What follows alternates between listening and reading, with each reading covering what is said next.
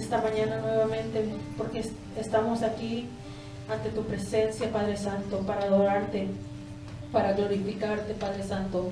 Recibe estas alabanzas, Señor, que hemos entonado, porque queremos agradarte el día de hoy, Señor. Queremos que tú estés aquí presente en esta mañana, Padre Santo.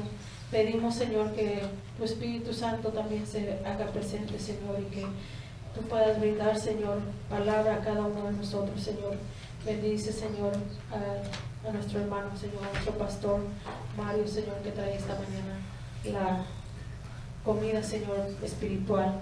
Pedimos, Señor, que lo siga bendiciendo, Señor, y que cada uno de nosotros podamos recibirla, Señor, para poder aplicarlo en nuestras vidas, Señor. Te damos gracias, Señor. Y todos en el nombre de tu Hijo Jesucristo, Señor. Amén. Amén. Amén.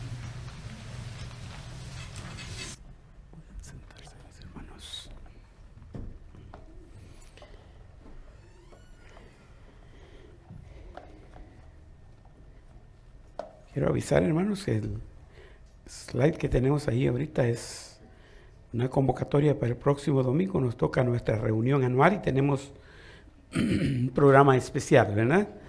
En la mañana seguimos igual. Vamos a tener nuestro estudio bíblico, la escuela, la escuela dominical sigue sin interrumpirse.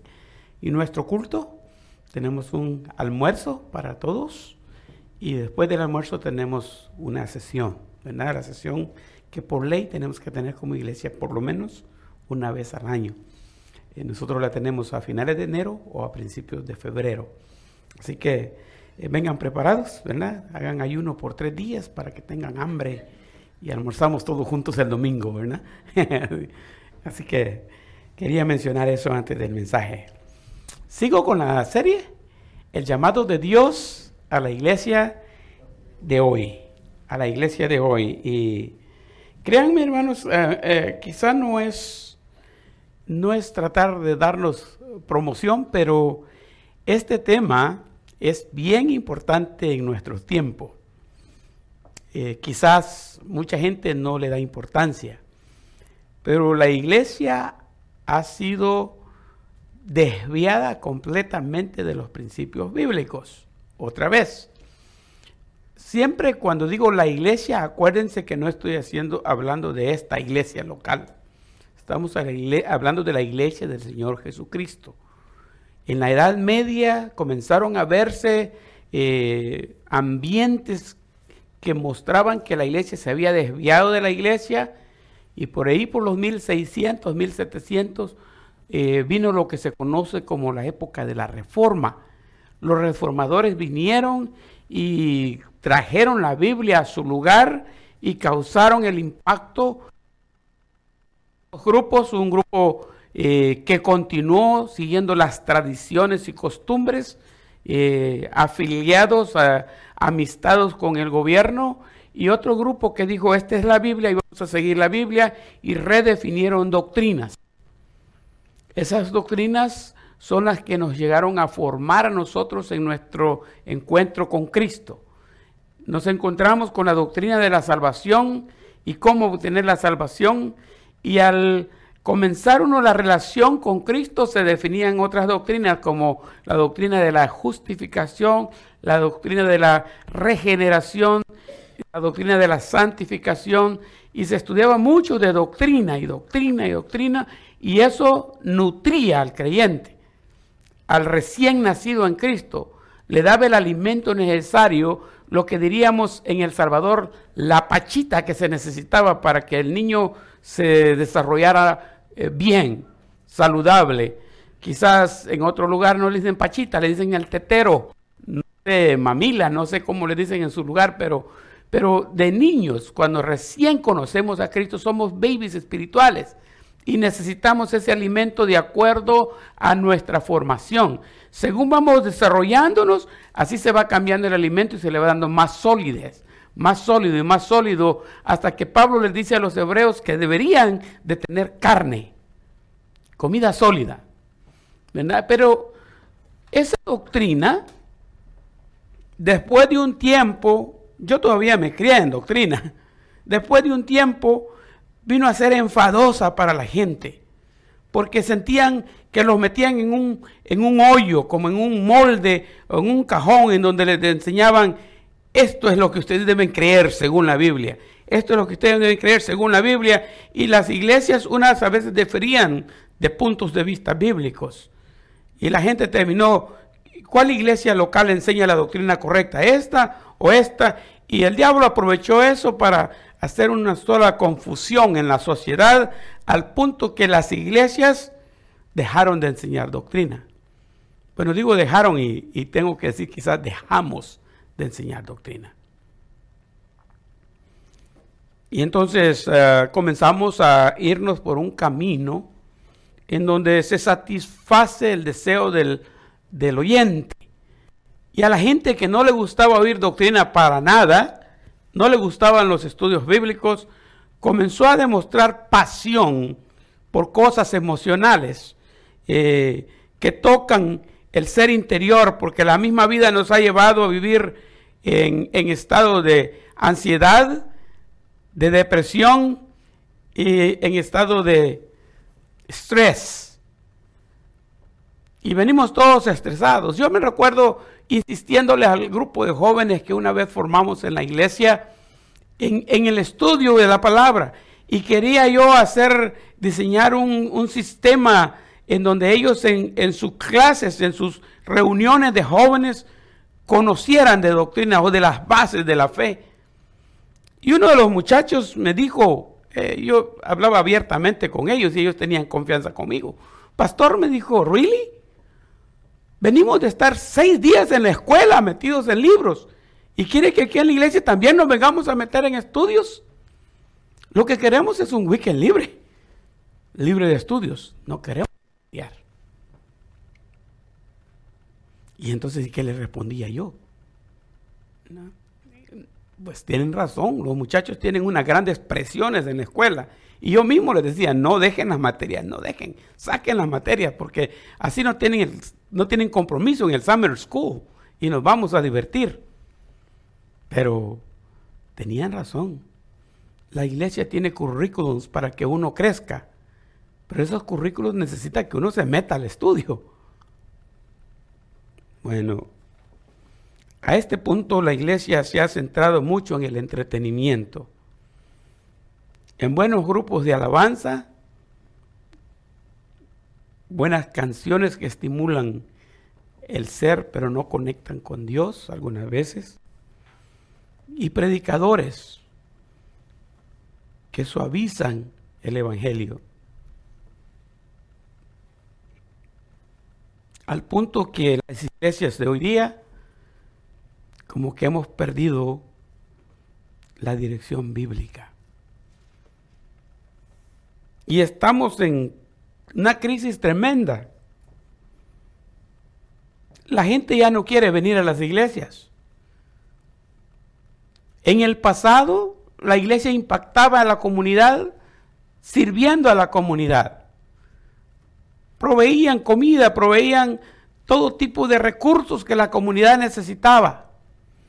La iglesia dejó de ser eso y el gobierno comenzó a hacer eso. Por eso existe el welfare. Cosa que la iglesia hacía antes, el gobierno comenzó a hacerlo. Y la gente poco a poco comenzó a necesitar menos de la iglesia. La única razón por la que uno viene a la iglesia a veces es porque se formó un vicio, se formó un hábito. Y esos hábitos que nos formamos sí nos cuestan dejarlos. Porque hay buenos hábitos, sabían eso, ¿no? Hay, hábitos malísimos que destruyen el cuerpo. Pero hay hábitos buenos. Uno de los hábitos buenos para mí es comer. ¿Le gusta comer a ustedes? y ese hábito no lo puede dejar uno. A la hora que es esté con hambre o no tenga hambre, ya es hora de almuerzo, dice uno. Y una vez me dijo el doctor, coma solo cuando el estómago se lo pide, no porque ya, ya el reloj lo dice. Es interesante, pero hay buenos hábitos. Uno de esos buenos hábitos es la iglesia. Con mi papá y con mi yerno, con los dos, tuve la misma plática este fin de año. Porque estábamos los tres, diferentes tiempos, por supuesto. Una vez estaba con mi yerno, otro día estaba con mi papá. Y los dos vinieron con la misma inquietud. Y me decían, ¿Cómo hace de falta ir a la iglesia? Los dos domingos que no venimos. ¿Cómo hace de falta ir a la iglesia? Y, y, yo le hice la pregunta a mi yerno y después le hice la misma pregunta a mi papá. ¿Por qué le hace falta ir a la iglesia a usted? Y me comienzan a dar razones que no me convencen. Y es mi yerno y mi papá. Mi papá me dijo, es que allí va uno y se saluda con los hermanos. Y se extrañan los hermanos. Si no voy este domingo y no los saludo, siento que hasta el otro domingo lo voy a ver. Y es mucho tiempo. Eh, necesitamos ese compañerismo ahí. En mi interior yo había hecho ya un análisis de eso hace tiempo, pero decía, mi tiempo en la iglesia no debe, debe ser determinado por un hábito religioso. Porque si quieren hablar de ese hábito, ustedes saben cuándo fue la primera vez que yo vine a la iglesia. Recién nacido, no me acuerdo yo. Porque yo ya era pastor, mi papá, cuando yo nací. Y los hijos del pastor, ustedes saben que son más santos que todos los demás muchachitos de la iglesia. Bueno, no es cierto, pero así lo, miran a uno, lo miraban a uno. Otros niños podían correr ahí, pero el hijo del pastor, cuidado con correr, le caían encima, porque tiene que ser ejemplo de los demás niños. So, yo me crié en la iglesia, en casas pastorales, y estar en la iglesia esa era esa parte de mi vida todo el tiempo. Al punto que si un día me dicen, hay pandemia y la iglesia se va a cerrar, yo entro en pánico porque no puedo faltar a la iglesia. Y la pandemia no me hizo dejar de ir a la iglesia, yo siempre hice iglesia. Faltamos ni un domingo. El primer domingo que la iglesia estaba cerrada el templo, desde la casa de mi hijo comenzamos a transmitir y siempre se predicó. Pero este Christmas lo cerramos. No fue la pandemia, fue Christmas que lo cerró. Para celebrar el Día del Señor cerramos. bueno, interesante, ¿no? Pero eso es otra cosa. Y estaba en la casa yo, ¿y ahora qué hago? ¿Y ahora qué hago si no hay iglesia? Hay que redefinir eso. Porque la iglesia para mí tiene que ser un punto de encuentro con el Señor. Y lo que yo extraño es la cita con Dios, en primer lugar. Ahora, en mi cita con Dios, Dios ha establecido parámetros para la iglesia y créanme que el compañerismo es uno de los cinco propósitos de la iglesia que yo predico. Yo digo que la iglesia existe para predicar. ¿Existe para qué más? Para estudiar la Biblia. Le voy, a, le voy a dar, una clave. Pesca. ¿Se acuerdan de pesca? En algún tiempo. Once upon the time, dicen los en inglés, ¿verdad? Pesca. P de predicar el Evangelio. La E de estudiar la Biblia. La S de servir. La C de compañerismo y la A de adoración. La iglesia existe para esas cinco áreas. Una de esas áreas es el compañerismo. La iglesia primitiva gozaba de mucho compañerismo. Cada culto se daban grandes comidas después del culto. Digo la comida porque es lo que nos atrae a nosotros hoy día también. Tenían compañerismo tremendo, comunidad era la iglesia. Entonces si es, sí es básico, todas esas cosas son básicas. Pero todo tiene que ser cristocéntrico. Dios tiene que tener el primer lugar en todo. Y no venir a la iglesia solo porque quiero venir, ¿no? O porque tengo que, o porque es mi costumbre y es mi hábito. Y como un vicio no lo puedo dejar. No. el encuentro con Dios siempre debe de estar. Llegamos al punto que la iglesia de hoy necesita ser reformada. Y necesitamos volver a las bases principales por las que la iglesia existe. Dos opciones mencioné la vez pasada. O la iglesia es renovada y nos reenfocamos en las bases cristianas, bíblicas, o ¿cuál es la segunda? O Cristo viene. Cristo tiene que venir por su iglesia ahorita. Una de las dos cosas tienen que pasar. Pero hay mucha preocupación en el área alrededor. Créanme, esta semana me llamaron dos veces, dos personas Llegué hasta la segunda entrevista y ya no volví. En un proceso están buscando un grupo de pastores para discutir de ese tema. ¿Por qué? Porque hay muchas iglesias que están cerrando, muchos pastores que están dejando el ministerio y mucha, pero mucha gente que no quiere volver a la iglesia. ¿Qué hacemos? Dicen ellos. Bueno, yo sigo haciendo lo que he estado haciendo. Porque los principios bíblicos no se cambian. Crezcan aquellos o no crezcan, esté bonito aquel, más bonito este, el otro, no estamos para competir. Estamos para seguir el curso que Dios nos ha trazado en su palabra. En el llamado de Dios a su iglesia, a la iglesia de hoy, precisamente ahora nos toca, nos, me, me toca hablar del punto doctrinal. Esa palabra doctrina que a mucha gente la asusta. Y solamente una pareja, un matrimonio que les conté el otro domingo, me impactó con eso. Que llegó a nuestra iglesia el día miércoles. Porque en el rótulo que teníamos al lado de la puerta allí estaba el horario de iglesias de la iglesia y decía miércoles servicio doctrinal. Y era uno de los cultos que menos atención había. Ustedes saben, el culto menos asistido, ¿cuál es? El de la oración. Ese es el que menos gente asiste. El 8% del grupo asiste a un culto de oración. Para nosotros pueden ser tres o cuatro personas en un culto de oración. El segundo culto que poca gente asiste es el miércoles, porque es el culto doctrinal. Y ahora asiste menos gente. Creo que alguien está tocando la puerta, si alguien quiere ir afuera. Solo una persona. Si, si, si ahora encontramos gente, ahora no encontramos gente en, en el culto doctrinal del miércoles, ¿saben por qué? Porque tan poca gente llegaba que decidieron cerrarla. No hay culto los días miércoles. Entonces es interesante cómo la iglesia fue perdiendo todo eso que le daba base, base sólida para vivir, para sostenerse. Perdimos esas bases y ¿qué está pasando con las iglesias? Estamos tambaleando.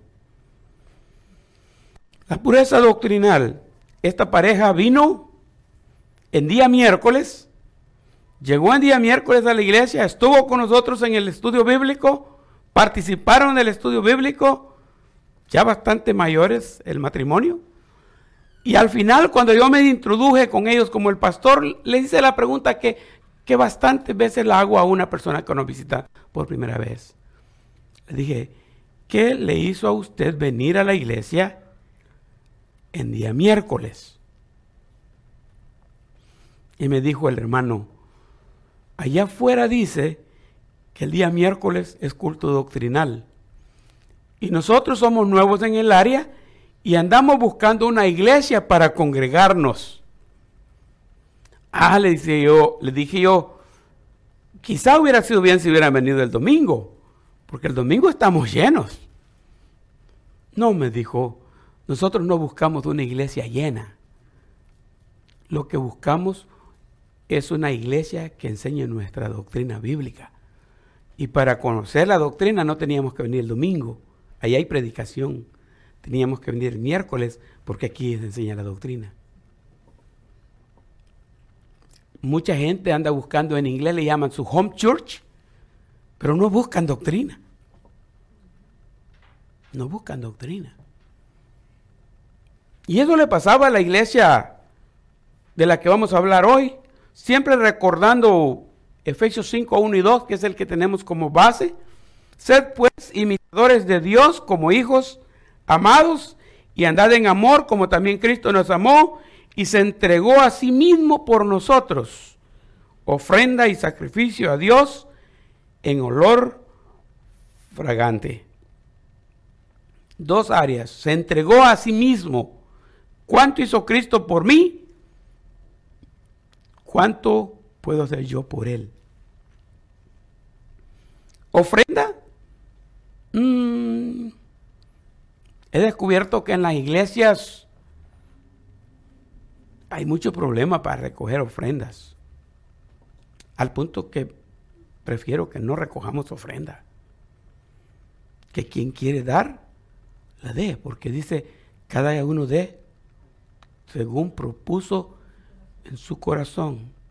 No con tristeza ni por necesidad, porque Dios ama al dador. Tenía un tío que cada vez que oraban aquí por la ofrenda, los diáconos estaban con sus platos en las manos, él se levantaba y se iba al baño. Y hasta que ya se había pasado el plato, regresaba. Y yo de niño me fijaba en esos detalles. Y la gente dice, ah, ya viene el plato, ah, ya van a pasar esto, tengo que sacar un dólar. Y ese no es el concepto bíblico. Si usted propone en su corazón, va a dar con alegría. Pues si le pasan el plato, va a dar para que lo miren que dé, o por compromiso o por pena. Pero es por alegría. Así que nosotros tenemos el arca de las ofrendas allá atrás. Algunos nos visitan y ni se dan cuenta. Pero lo que, lo que queremos es que quien da, dé según propone en su corazón y de allá. Existen los diezmos como una forma disciplinada de darle a Dios lo que le pertenece. No damos los diezmos nosotros, nosotros entregamos los diezmos. La enseñanza bíblica dice traed, no dice den. Cuando yo doy, yo doy lo que es mío. Pero el diezmo no lo puedo dar porque no es mío, ese es del Señor. El diezmo yo solo lo entrego, la décima parte de lo que gano. O la décima parte de lo que recibo, porque algunas veces no es salario, puede ser hasta gift cards. Puedo tener una disciplina de dar el diezmo. No lo exigimos, pero es algo de cada persona con Dios. La otra manera es dar ofrendas. La ofrenda es la cantidad que usted disponga dar en su corazón. Puede ser de monedas, puede ser de un dólar, puede ser de a 20, puede ser de a 100. Puede dar la cantidad que quiera, es una ofrenda. La otra manera de dar, casi no se menciona, pero todavía existe, es limosna. La limosna eran moneditas. Si una cora tiene esa, da lo que sea. damos limosnas, damos ofrendas, damos diezmos o traemos los diezmos. Algunas veces hay proyectos especiales y recogemos para ese proyecto exclusivamente una ofrenda especial. Alguna necesidad urgente que haya que suplir entre la misma congregación a veces. La palabra ofrenda no suena muy bien. Pero si le digo que después de la palabra ofrenda está una I y dice después ofrenda ahí, sacrificio. Eso es un poco más difícil todavía de obtener el sacrificio. Porque vivimos en un mundo donde nos gusta la comodidad, no el sacrificio. Solo para que vean que en el tema están todas estas cosas. Pero cuando venimos a estudiar la palabra de Dios y nos sometemos y entramos en programas de la iglesia, aunque sea sacrificante, hay recompensa. Nosotros mismos salimos beneficiados porque después pueden venir cualquier loco por ahí hablando tonteras y no le creemos, aunque sea cantidad de gente que se va atrás de ellos. Nosotros estamos sólidos en la fe. Sabemos lo que es la fe verdadera. Por eso es que ahora vamos a hablar directamente del tema doctrinal y voy a pasarlo, porque es bien profundo el tema. Esta es la iglesia en una ciudad que se llama Tiatira. Se llamaba Tiatira en Asia Menor.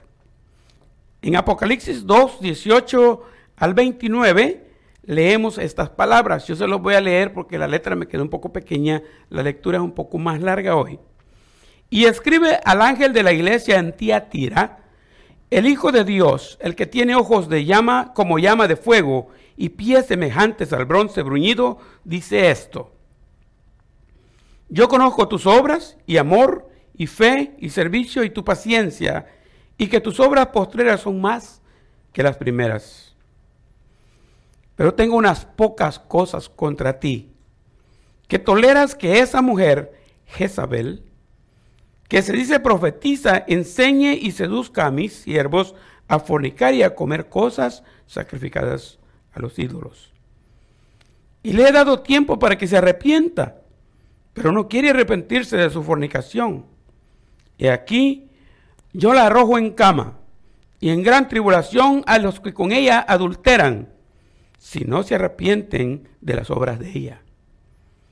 Y a sus hijos heriré de muerte, y todas las iglesias sabrán que yo soy el que escudriña la mente y el corazón, y os daré a cada uno según vuestras obras. Pero a vosotros y a los demás que están en Tiatira, a cuantos no tienen esa doctrina y no han conocido lo que ellos llaman las profundidades de Satanás, yo os digo, no os impondré otra carga, pero lo que tenéis, retenedlo hasta que yo venga. Al que venciere y guardare mis obras hasta el fin, yo le daré autoridad sobre las naciones, y las regirá con vara de hierro, y serán quebradas como vasos de alfarero, como yo también lo he recibido de mi Padre, y le daré la estrella de la mañana. El que tiene oído, oiga lo que el Espíritu dice a las iglesias. La identificación de Jesús y Tiatira. En cada una de las iglesias hemos venido viendo que se identifica a Jesús de una manera y que la iglesia tiene su manera de identificarse también.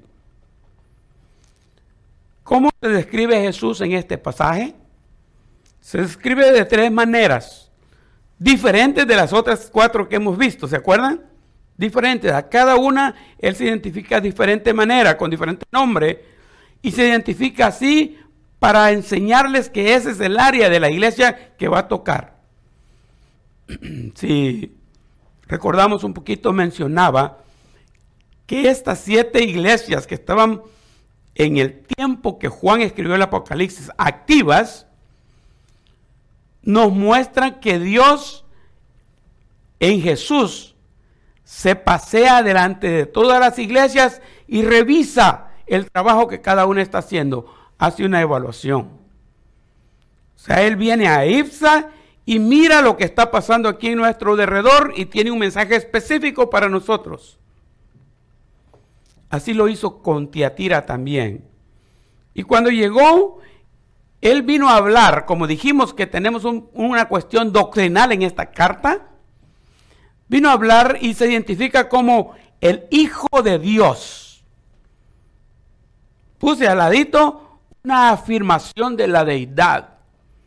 En las otras cartas no se identificó como el Hijo de Dios, pero lo que posiblemente se puede más bien asegurar es que en esa iglesia tenían problemas con aceptar que Cristo es Dios. Y por eso él viene y dice, soy el Hijo de Dios el que habla aquí. Y deidad no debe de ser un problema. Por cierto, la primera vez que en un estudio formal de la Biblia, estudié una materia y creo que fue la primera materia que estudié. El libro de texto lo escribió el doctor Emilio Antonio Núñez y este hermano le llamó así al librito La deidad de Cristo. La deidad de Cristo. Y en ese estudio tuvimos que desglosar claramente que Cristo es Dios. Porque han habido y hay muchas organizaciones que niegan la deidad de Cristo. Nos visitan en la casa los testigos de Jehová, los mormones, los apóstoles de la fe en Jesús. Niegan que Cristo es Dios. Y los, lo que nos une en, en la iglesia como cuerpo de Cristo es precisamente eso, que creemos en la deidad de Cristo. Parece que en Tiatira tenían un problema doctrinal de esa era, de, esa, de, esa, de, esa, de ese lado, de esa área, y él se va a identificar de una vez como el Hijo de Dios el que está hablando. La otra es, dice, tiene ojos como llama de fuego. Solo imagines eh, una persona con estas dos descripciones. Ojos como llama de fuego y pies semejantes a bronce bruñido. Ojos que todo lo ven. En la lectura dice, todo lo escudriña. En el pasaje dice, conoce todo. Si algo o alguien nosotros tenemos que tenerle cuidado, es al ojo de Dios, al ojo divino. Porque este ojo divino está aquí, ahora, y está viéndonos a todos nosotros aquí, pero aparte de que está aquí entre todos nosotros, está adentro de mí viendo lo que yo estoy pensando, lo conoce, y vive dentro de mí y conoce cada una de las partes de mi cuerpo. No hay nada, absolutamente nada que le sea oculto. Transparencia, Él sabe realmente quién soy yo. El ojo divino. No hay nada que se le pueda ocultar. Nosotros a veces tratamos de, pero con Dios no se puede. El fuego siempre va a estar ligado con juicio. Y va a aparecer el fuego de ira ardiente contra el pecado. Va a entrar a la iglesia y ver el pecado que hay en la iglesia. Va a entrar en mi vida y va a ver el pecado que mora en mí. Y ahí viene el juicio. Tiene pies semejantes al bronce bruñido. Otra vez, el juicio está por caer. De las referencias de este pasaje puede encontrar el Salmo, creo que es el 110, que dice, siéntate a mi diestra, Dios hablándole a Jesús su Hijo. Y dice, siéntate a mi diestra hasta que ponga a tus enemigos, ¿por qué? Por estrado de tus pies. ¿Sabe qué es eso? Ahí está el enemigo y el pie de Dios lo va a aplastar. Ese juicio. De una vez, con su identificación, le está llamando la atención a la iglesia de Tiatira. La iglesia de Tiatira es interesante. Yo puse en este slide, puse un pequeño mapa en donde pueden ver ustedes las siete iglesias de Asia Menor. Comenzamos con esta iglesia de aquí, Éfeso. Patmos es donde, Juan recibió la escritura de la, se le dictó el Apocalipsis. Éfeso, Esmirna, Pérgamo, Tiatira. Venimos ya de regreso en el círculo que hay.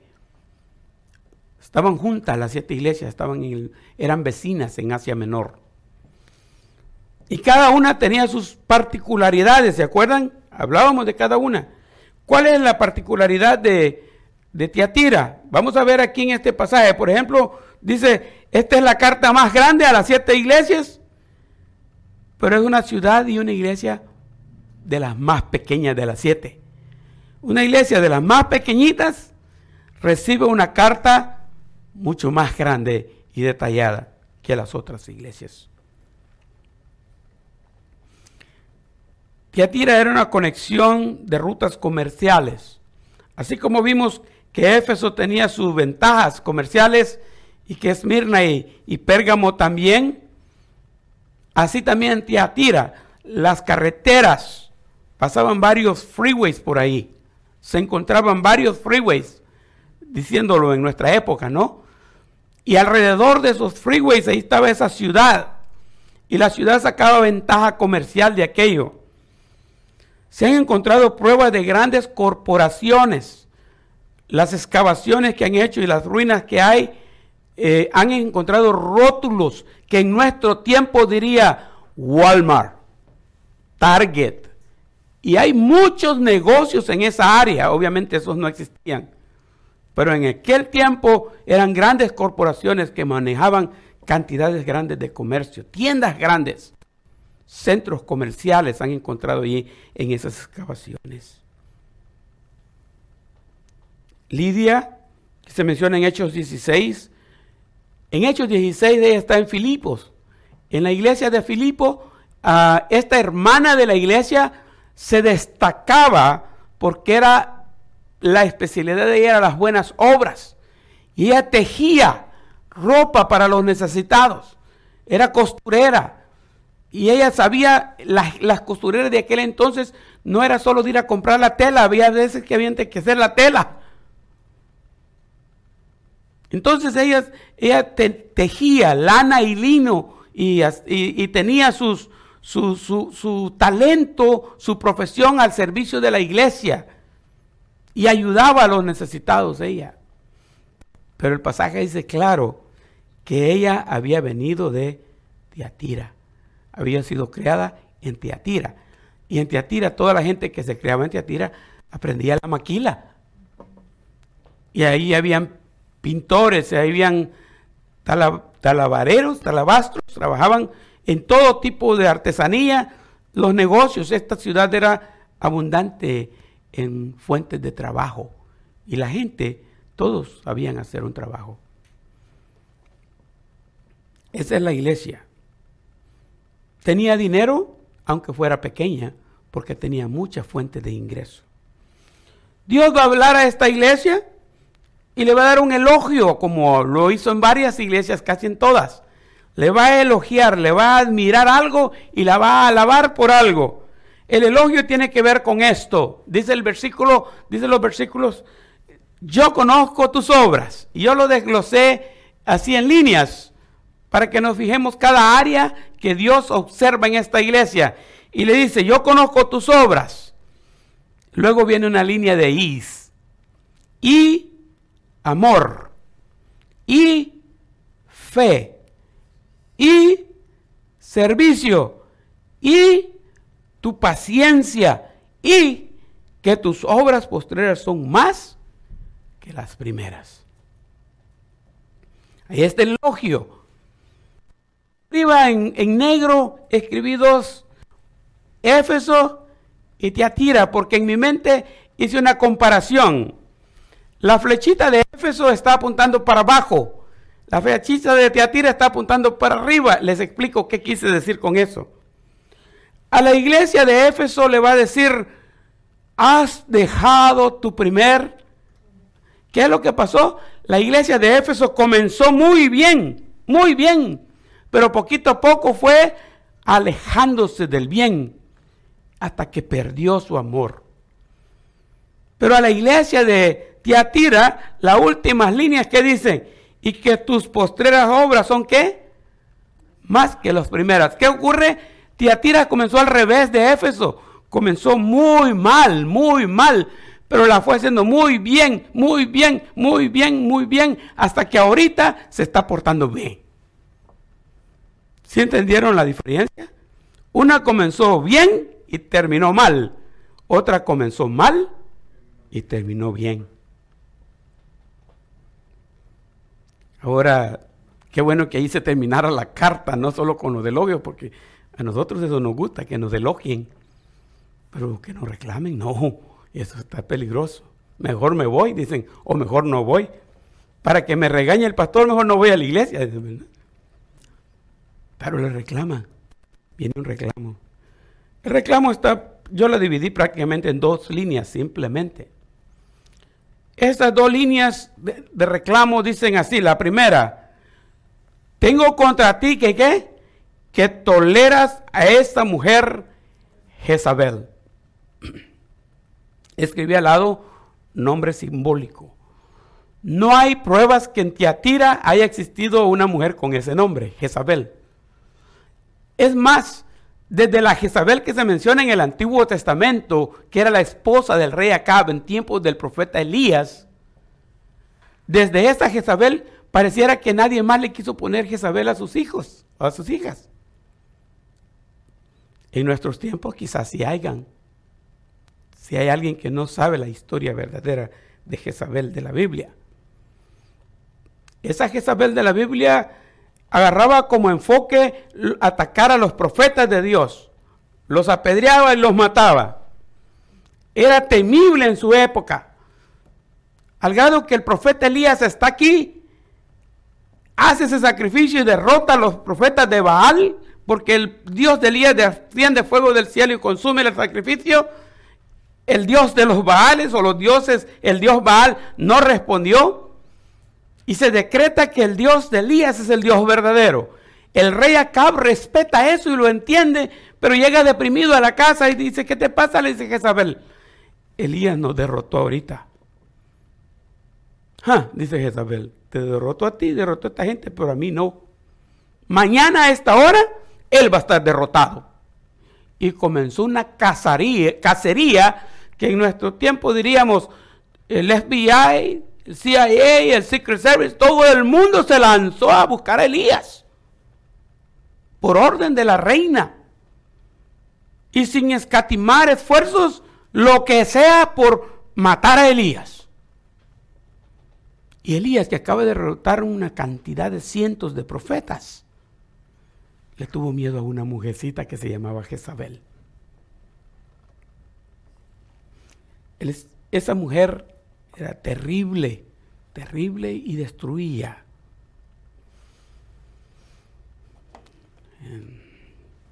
Dentro de las cosas oscuras y duras en el ministerio, tuvimos una temporada en la iglesia. Muchas cosas pasaban en la iglesia y yo no me daba cuenta.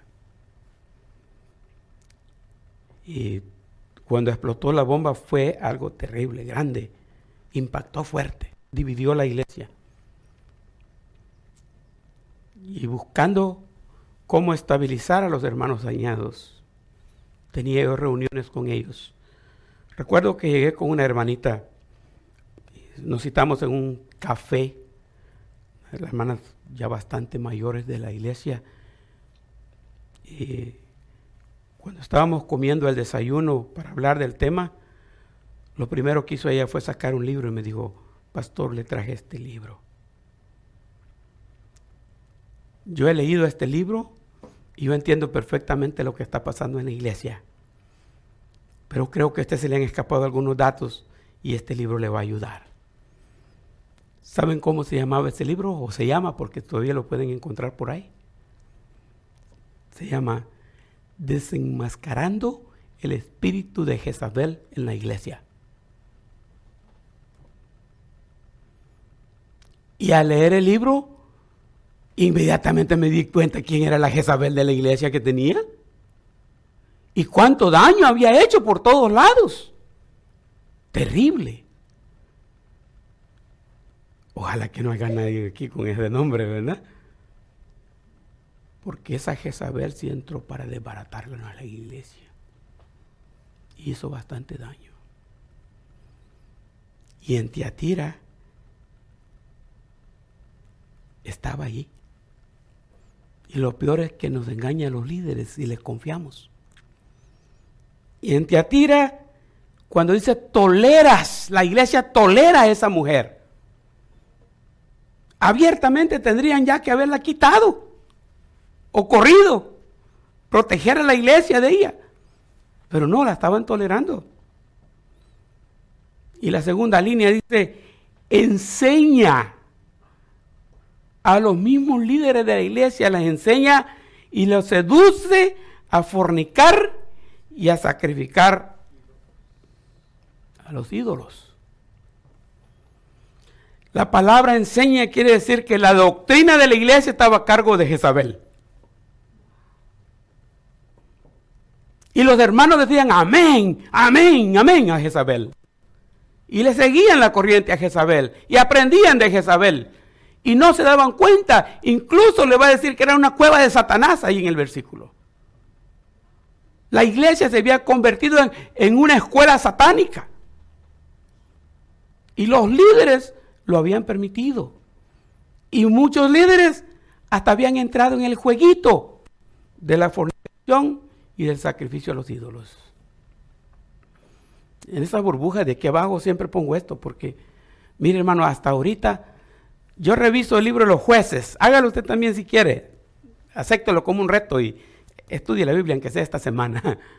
Pero el libro de los jueces le va a enseñar el ciclo, el ciclo vicioso de Israel.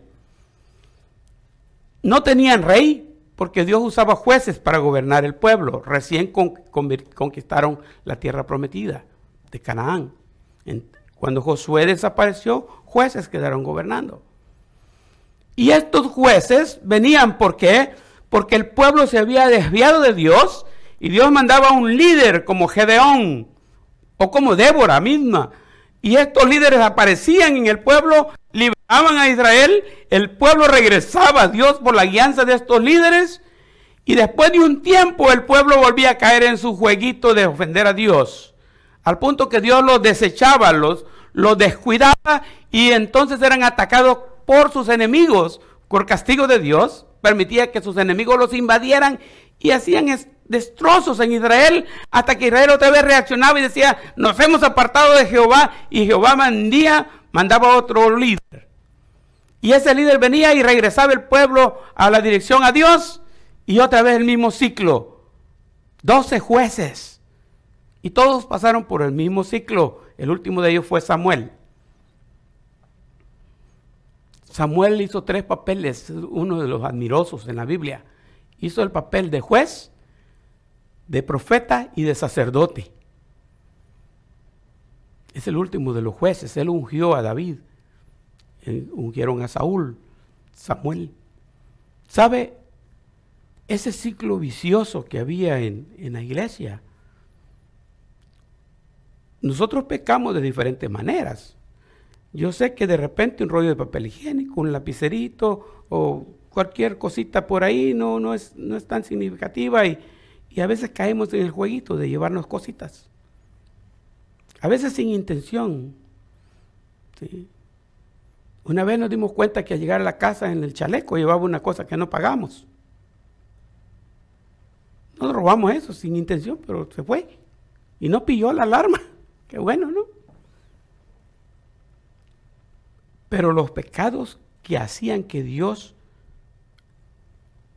trajera el juicio sobre Israel siempre fueron dos. La depravación sexual y la idolatría. Esas siempre Dios las castigó duramente. Y así evaluó a Sodoma y Gomorra y así evalúa en el tiempo de Noé. Y así evalúa hoy. La depravación sexual, la inmoralidad sexual. Ese es un tema ahorita, hermanos, que está sin control, totalmente sin control. Y nosotros en la iglesia lo toleramos, participamos de eso. Nuestra mente y la mente de nuestros hijos están totalmente desviados de la pureza bíblica y de los valores morales. Y no quiero pensar en el tiempo que Emilio y Nicole tengan que formar su hogar. Casi que estoy pensando que no formen un hogar. Pero no sé cómo van a vivir ellos en eso. Pero estamos en problemas serios. La idolatría, el viernes estábamos discutiendo sobre los ídolos, no discutiendo, sino aprendiendo de eso en la, reunión de varones, ¿no? Qué interesante se ponen esos puntos. Porque los ídolos modernos no son estatuas. Los ídolos modernos son cosas con las que nosotros nos relacionamos. El ídolo que más problema me da a mí, ¿sabe quién es? Yo mismo. Mi ego. Mi ego. Muchas veces mi ego puede más que la voluntad de Dios mi familia, mi trabajo, mi carro. Salieron tantos dioses el viernes, el viernes. Y no están fuera de la iglesia, están dentro de la iglesia. Nosotros los tenemos. Qué bueno que no son tan graves, ¿no? Pero ese es el reclamo que le tiene a la iglesia de Tiatira. La falsa doctrina en la iglesia hacía, Teatira había llegado a un nivel donde no solo dejó de predicar la buena doctrina, sino que comenzó a permitir que entrara la mala doctrina. Dios nos libre de llegar a ese extremo, ¿no? Por eso tenemos que estar más fuertes. Advertencia. La advertencia llega en el versículo 22 y 23 y dice así, he aquí, yo la arrojo en cama. Acuérdense, ¿Cuál era la, primera área, dijimos? Fornicación. ¿Con qué va a castigar la fornicación? La va a tirar en su propia cama. La misma cama que podía ser usada para fornicar va a ser una cama que Dios va a usar como juicio para ella. Estudié una vez eh, este pasaje de 1 Corintios 5, del 1 al 5, en donde Pablo está tratando en Corinto el caso de, una inmoralidad sexual. En la iglesia se permitía eso en Corinto. Y dice Pablo, tanto que alguno tiene la mujer de su padre, que no era su mamá, es su madrasta. Y dice Pablo, el tal ya debería haber sido juzgado y entregado a Satanás para destrucción de la carne con el fin de que el espíritu sea salvo en el día del Señor. Y entré en eso de entregarlo a Satanás para destrucción de la carne con el fin de que su espíritu sea salvo. Y descubrí que si usted tiene un problema de alcohol y llega a ese nivel donde Dios dice, entreguémoslo a Satanás para que lo destruya la carne, su cuerpo físico va a ser destruido ¿por qué? Por el alcohol, por el alcohol. En mis casos he conocido muchos hombres que son mujeriegos. No, no sé cómo decir si mujeres que son hombreras en ese caso, porque también hay de los dos lados. Perdonen mi español, dijo aquel. Pero por andar de mujer en mujer por ahí, de picaflor, un día aparecieron con sida o con enfermedades venéreas. La primera vez que estudié sobre las enfermedades venéreas, no me acuerdo cuándo fue, cuánto hace, pero ya existían 116 enfermedades venéreas probadas. esas van a destruir su cuerpo. Lo van a destruir físicamente. Si un día Dios descuida y dice, este mi hijo ya no tiene corrección, vamos a dejarlo que su cuerpo sea destruido. Su misma práctica pecaminosa es la que la va a hundir. De eso va a morir. He aquí yo la arrojo en la cama no termina ahí. Y en gran tribulación a los que con ella adulteran, si no se arrepienten. Para ella no hay un chance de arrepentimiento. Para ellos sí hay un chance de arrepentimiento. Y luego dijo, y a sus hijos, ¿se acuerdan que el pecado alcanza hasta la tercera y cuarta generación? Aquí dice, y a sus hijos heriré de muerte. ¿por qué será que este niño vivió tan poquito? ¿Por qué no lo dejó Dios que creciera hasta cierto tiempo? ¿Por qué está recibiendo la consecuencia del pecado de alguien? El niño estaba bien, pero recibió el pecado de allá. Incluso si leen un poco la vida de Acab, el que les mencioné hace rato, Dios desechó a Acab y dijo que lo iba, le iba a quitar la vida, físicamente lo iba a matar. Pero luego dijo, mm, mm, no voy a traer el mal en los días de Acab, lo voy a traer en los días de su hijo. Y su hijo fue el que recibió el pago por el pecado de su padre. Si yo no pienso solo en mí, me aterra pensar que mis hijos, mis nietos y mis bisnietos cosechen los resultados de mi mal comportamiento ante Dios. Ellos pueden arrepentirse y cambian las cosas. Pero a sus hijos, sus hijos van a tener problemas. Y luego no se terminó ahí, ¿no? Sus hijos heriré de muerte, dice. Y luego dice, y todas las iglesias sabrán que yo soy el que escudriña la mente y el corazón. Y os daré a cada uno según vuestras obras. Yo iba a decirles, qué bueno que yo no soy descendiente de aquellos, ¿verdad? Pero esto último va con nosotros. Va con nosotros. ¿Por qué está en problemas la iglesia? Por eso. Por eso estamos en problemas. La pureza doctrinal nos hace falta porque sin la pureza doctrinal nos vamos tras de las obras satánicas. Entonces la advertencia continúa aquí diciendo esto. Yo arrojo en la cama, tengo gran tribulación a los que con ellos adulteran, A sus hijos voy a herir de muerte. Todas las iglesias sabrán que yo soy el que escudriña la mente y el corazón. Y al final, cada uno de nosotros, ¿no? Y os daré a cada uno según vuestras obras, según lo que nosotros sembramos, eso vamos a la ley de la vida. Hay un consejo, en esta iglesia hay un consejo. Y el consejo lo estoy leyendo por cuestión de tiempo.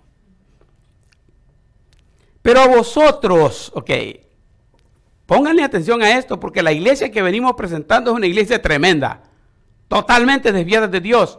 Sin embargo, miren lo que pasa aquí.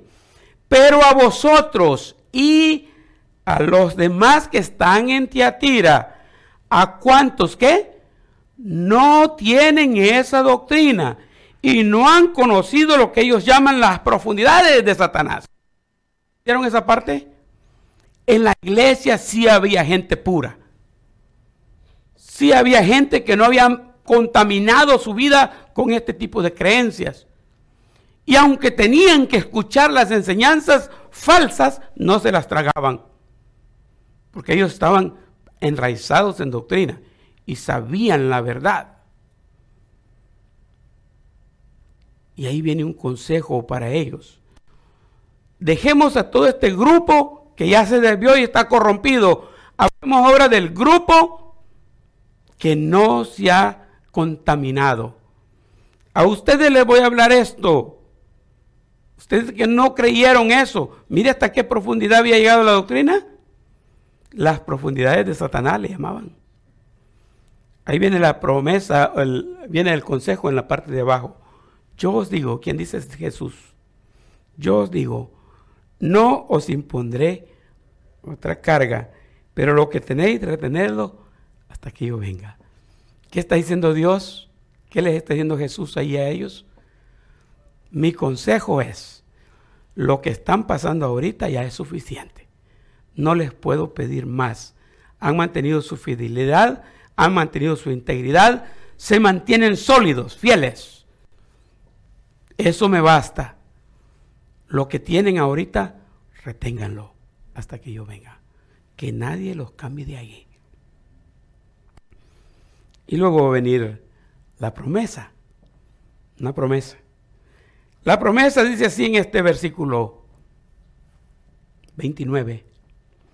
Al que venciere, no a todo, ¿verdad? Solo al que venciere. Acuérdense que, hablamos de esto en los mensajes pasados.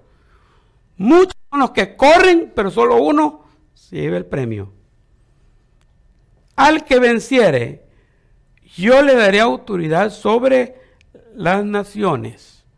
Cuando Cristo venga y gobierne esta tierra va a ser por mil años, de acuerdo a nuestra doctrina escatológica, va a ser por mil años que va a gobernar esta tierra, va a derrotar al anticristo, que en este tiempo va a estar gobernando la tierra, va a gobernar por mil años con su iglesia, y la iglesia va a reinar con Cristo. Y a cada uno le va a distribuir, lo va a distribuir en el reino según se portó mientras estaba aquí hoy. Algunos por fieles los va a poner en ese reino y en el otro reino y va a compartir el reino con todos sus seguidores sobre las naciones. Y quien sea va a tener el poder de regirlas con barro de hierro. ¿Qué quiere decir eso? No quiere decir que va a agarrar una cosa como este poste y le va a pegar, sino que va a ser un reino firme, que no va a ceder a la injusticia, que no va a ser comprado con dinero como hoy día. Hasta las presidencias de la República se ganan por la cantidad de dinero que invierten.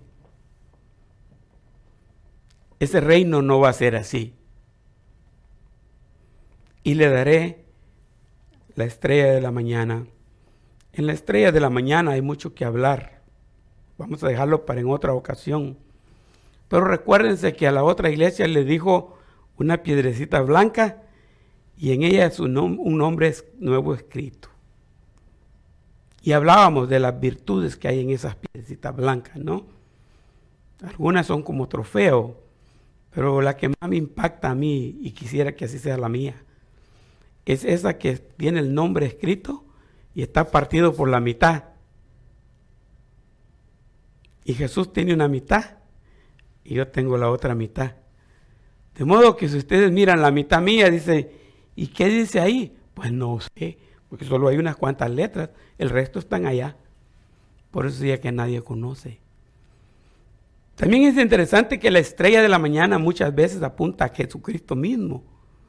Y estará hablando de que como yo voy a brillar como una estrella que recibe su luz directamente de Jesucristo. Ahí está la promesa. Y recuerden, hermanos, cada carta tiene esto. El llamado de Dios a la iglesia de hoy es a que tengamos pureza doctrinal. No se crea de cualquier cosa. Siempre compare todo con la Biblia. Siga el consejo bíblico, aunque no le parezca. No tenemos que entender la Biblia nosotros, solo tenemos que obedecerla. Eso yo no lo entiendo. Pues a mí no lo entiendas, si es la palabra de Dios. A veces es tan profunda que no la entendemos. Pero lo que sabemos que es la verdad y hay que creerla y hay que obedecerla lo mejor que podamos. Aprender doctrina es clave, hermanos. Y mantenernos en la sana doctrina es más clave en un mundo tan valiente. Yo terminé de hacer la presentación, como lo hago todos los domingos.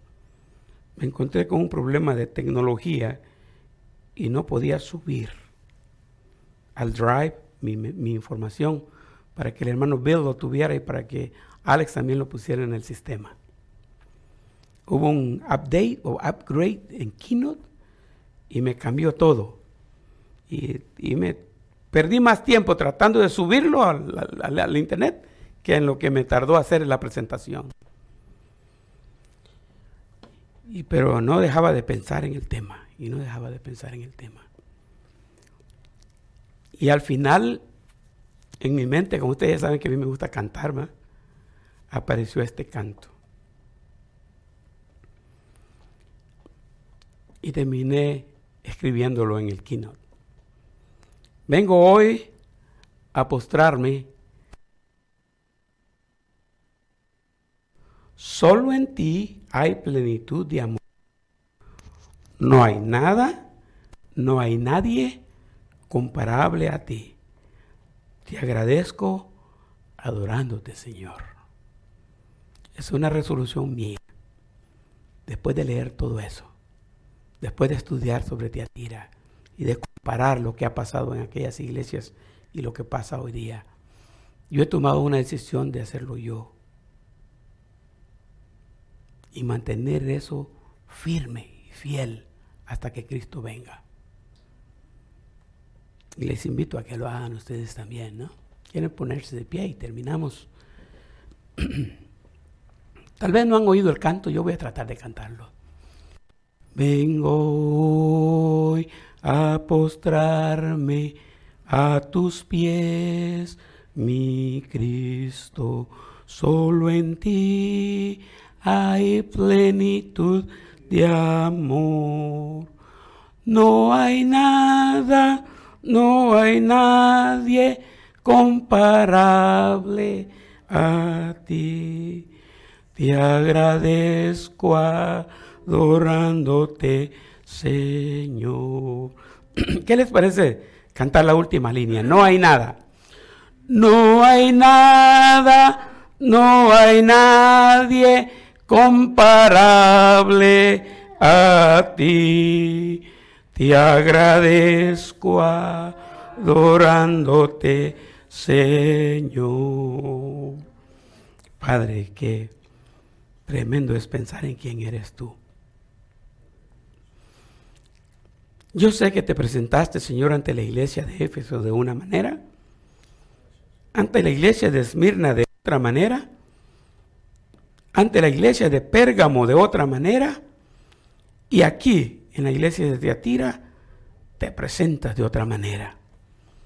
Tú eres el Hijo de Dios, Señor Jesús. Tu deidad no puede ser negada. no tenemos más opciones que creer que tú eres Dios, que no hay nada que se compare contigo. Tú eres quien eres. Y gracias porque siendo quien eres, te dignaste en encontrarnos a nosotros. Como estábamos en desorden en nuestra vida, confundidos, frustrados, y tú nos pusiste en caminos rectos. Y nos has ayudado para conocer la verdad, la sana doctrina bíblica. Y nos ayudas a mantenernos fieles sin importar qué sucede a nuestro alrededor. Por favor, cuídanos para que en este grupo, en esta congregación, el espíritu de Jezabel no quepa. Que los espíritus de división que nos traen motivación para dejar la iglesia, para dividir la iglesia, para desanimarnos, para sembrar pleitos y rencores, traer rencillas, calumnias, chismes, que todo eso desaparezca por completo de nuestras vidas. Que nos concentremos en el fruto del Espíritu. Amor, gozo, paz, paciencia, benignidad, bondad, fe, mansedumbre y templanza. Ayúdanos, porque queremos ser fieles a ti, mantenernos con nuestros corazones y vidas consagradas cada día más y más a ti. Ayúdanos a perseguir la santidad. Y ayúdanos a esperar ese día cuando Cristo aparecerá de nuevo. Y que las promesas que están escritas al que venciere, las podamos heredar nosotros. Gracias Dios por este tiempo. Estamos listos para irnos a casa. Y vamos contentos de estar contigo aquí y deseosos de regresar a la próxima cita contigo en este lugar.